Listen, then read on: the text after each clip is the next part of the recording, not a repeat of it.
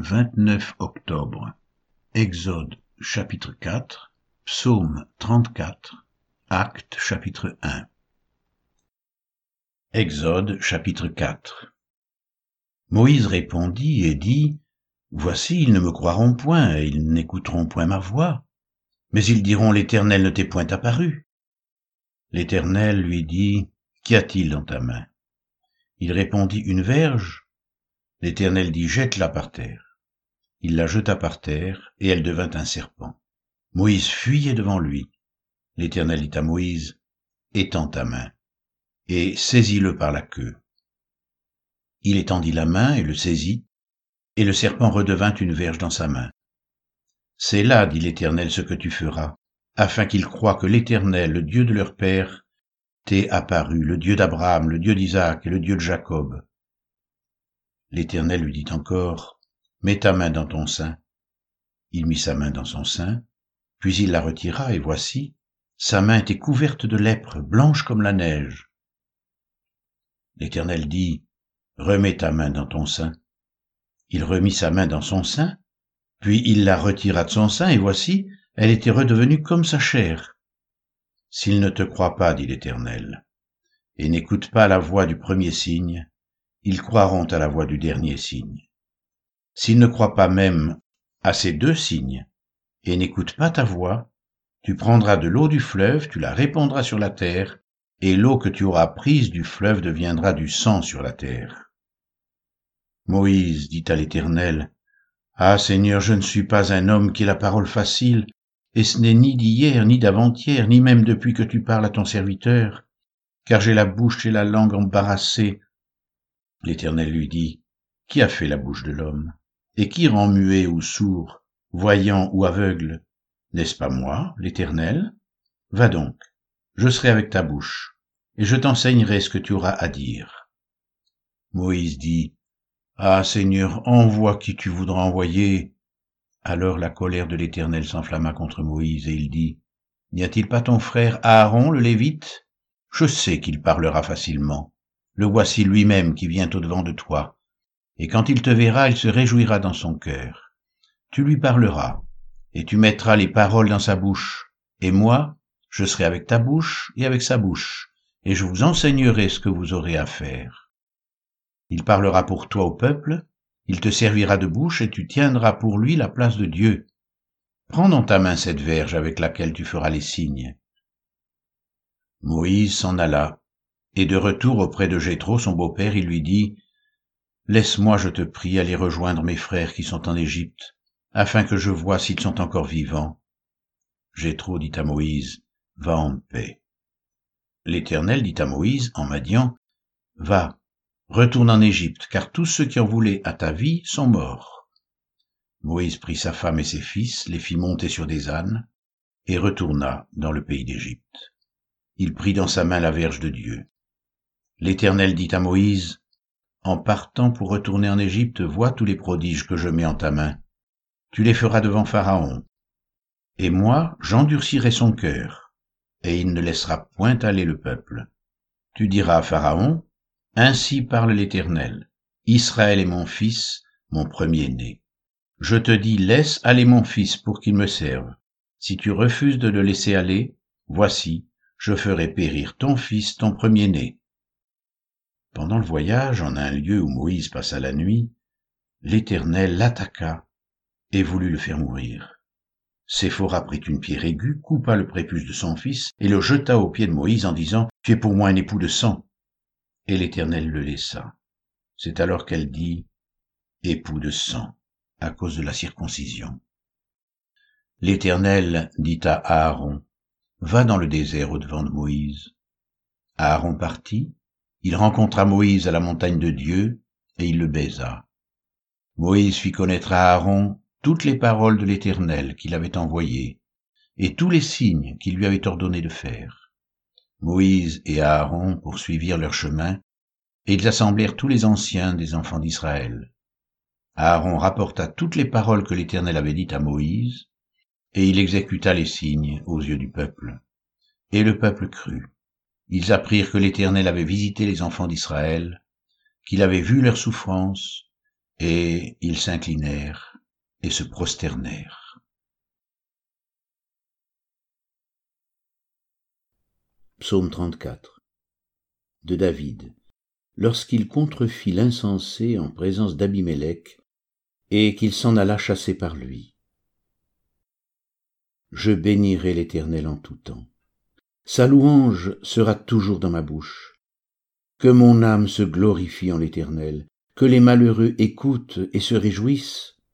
Exaltez avec moi l'Éternel, célébrons tous son nom. J'ai cherché l'Éternel, et il m'a répondu. Il m'a délivré de toutes mes frayeurs. Quand on tourne vers lui les regards, on est rayonnant de joie, et le visage ne se couvre pas de honte. Quand un malheureux crie, l'Éternel entend, et il le sauve de toutes ses détresses. L'ange de l'Éternel campe autour de ceux qui le craignent, et il les arrache au danger. Sentez et voyez combien l'Éternel est bon. Heureux l'homme qui cherche en lui son refuge. Craignez l'Éternel, vous ses saints, car rien ne manque à ceux qui le craignent. Les lionceaux éprouvent la disette et la faim, mais ceux qui cherchent l'Éternel ne sont privés d'aucun bien. Venez, mes fils, écoutez-moi, je vous enseignerai la crainte de l'Éternel. Quel est l'homme qui aime la vie, qui désire la prolonger pour jouir du bonheur? Préserve ta langue du mal et tes lèvres des paroles trompeuses. Éloigne-toi du mal et fais le bien. Recherche et poursuis la paix les yeux de l'Éternel sont sur les justes, et ses oreilles sont attentives à leurs cris. L'Éternel tourne sa face contre les méchants, pour retrancher de la terre leurs souvenirs. Quand les justes crient, l'Éternel entend, et il les délivre de toute leur détresse. L'Éternel est près de ceux qui ont le cœur brisé, et il sauve ceux qui ont l'esprit dans l'abattement. Le malheur atteint souvent le juste, mais l'Éternel l'en délivre toujours. Il garde tous ses os, aucun d'eux n'est brisé. Le malheur tue le méchant, et les ennemis du juste sont châtiés. L'Éternel délivre l'âme de ses serviteurs, et tous ceux qui l'ont pour refuge échappent au châtiment.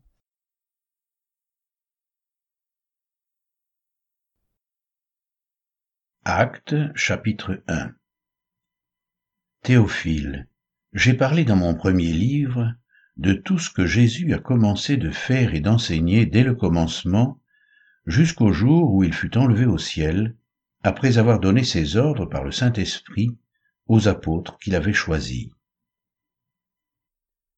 Après qu'il eut souffert, il leur apparut vivant et leur en donna plusieurs preuves, se montrant à eux pendant quarante jours et parlant des choses qui concernent le royaume de Dieu. Comme il se trouvait avec eux, il leur recommanda de ne pas s'éloigner de Jérusalem, mais d'attendre ce que le Père avait promis, ce que je vous ai annoncé, leur dit-il. Car Jean a baptisé d'eau, mais vous, dans peu de jours, vous serez baptisés du Saint-Esprit.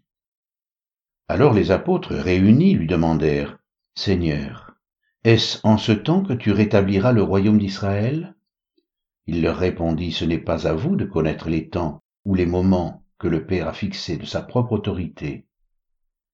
Mais vous recevrez une puissance, le Saint-Esprit survenant sur vous, et vous serez mes témoins à Jérusalem, dans toute la Judée, dans la Samarie et jusqu'aux extrémités de la terre.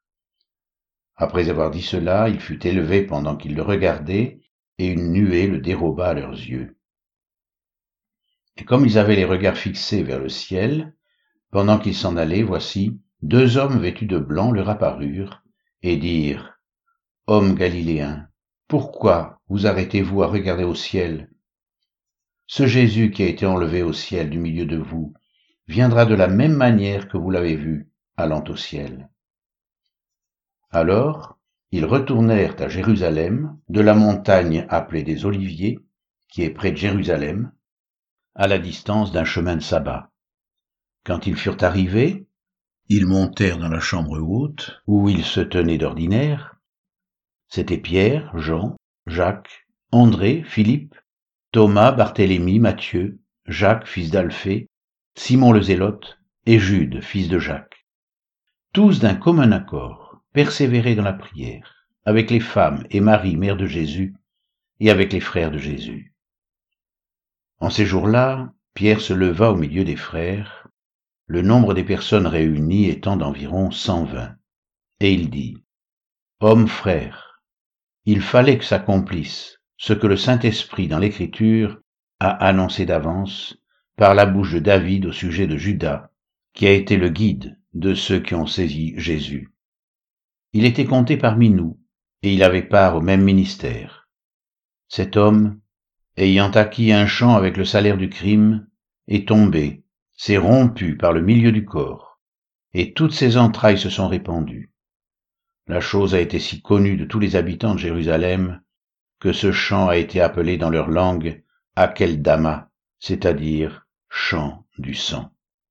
Or il est écrit dans le livre des psaumes que sa demeure devienne déserte et que personne ne l'habite, et qu'un autre prenne sa charge. Il faut donc que parmi ceux qui nous ont accompagnés tout le temps que le Seigneur Jésus a vécu avec nous, depuis le baptême de Jean jusqu'au jour où il a été enlevé du milieu de nous, il y en ait un qui nous soit associé comme témoin de sa résurrection. Ils en présentèrent deux. Joseph, appelé Barsabas, surnommé Justus, et Matthias. Puis ils firent cette prière, Seigneur, toi qui connais les cœurs de tous, Désigne lequel de ces deux tu as choisi afin qu'il ait à ce ministère et à cet apostolat que Judas a abandonné pour aller en son lieu. Ils tirèrent au sort, et le sort tomba sur Matthias, qui fut associé aux onze apôtres.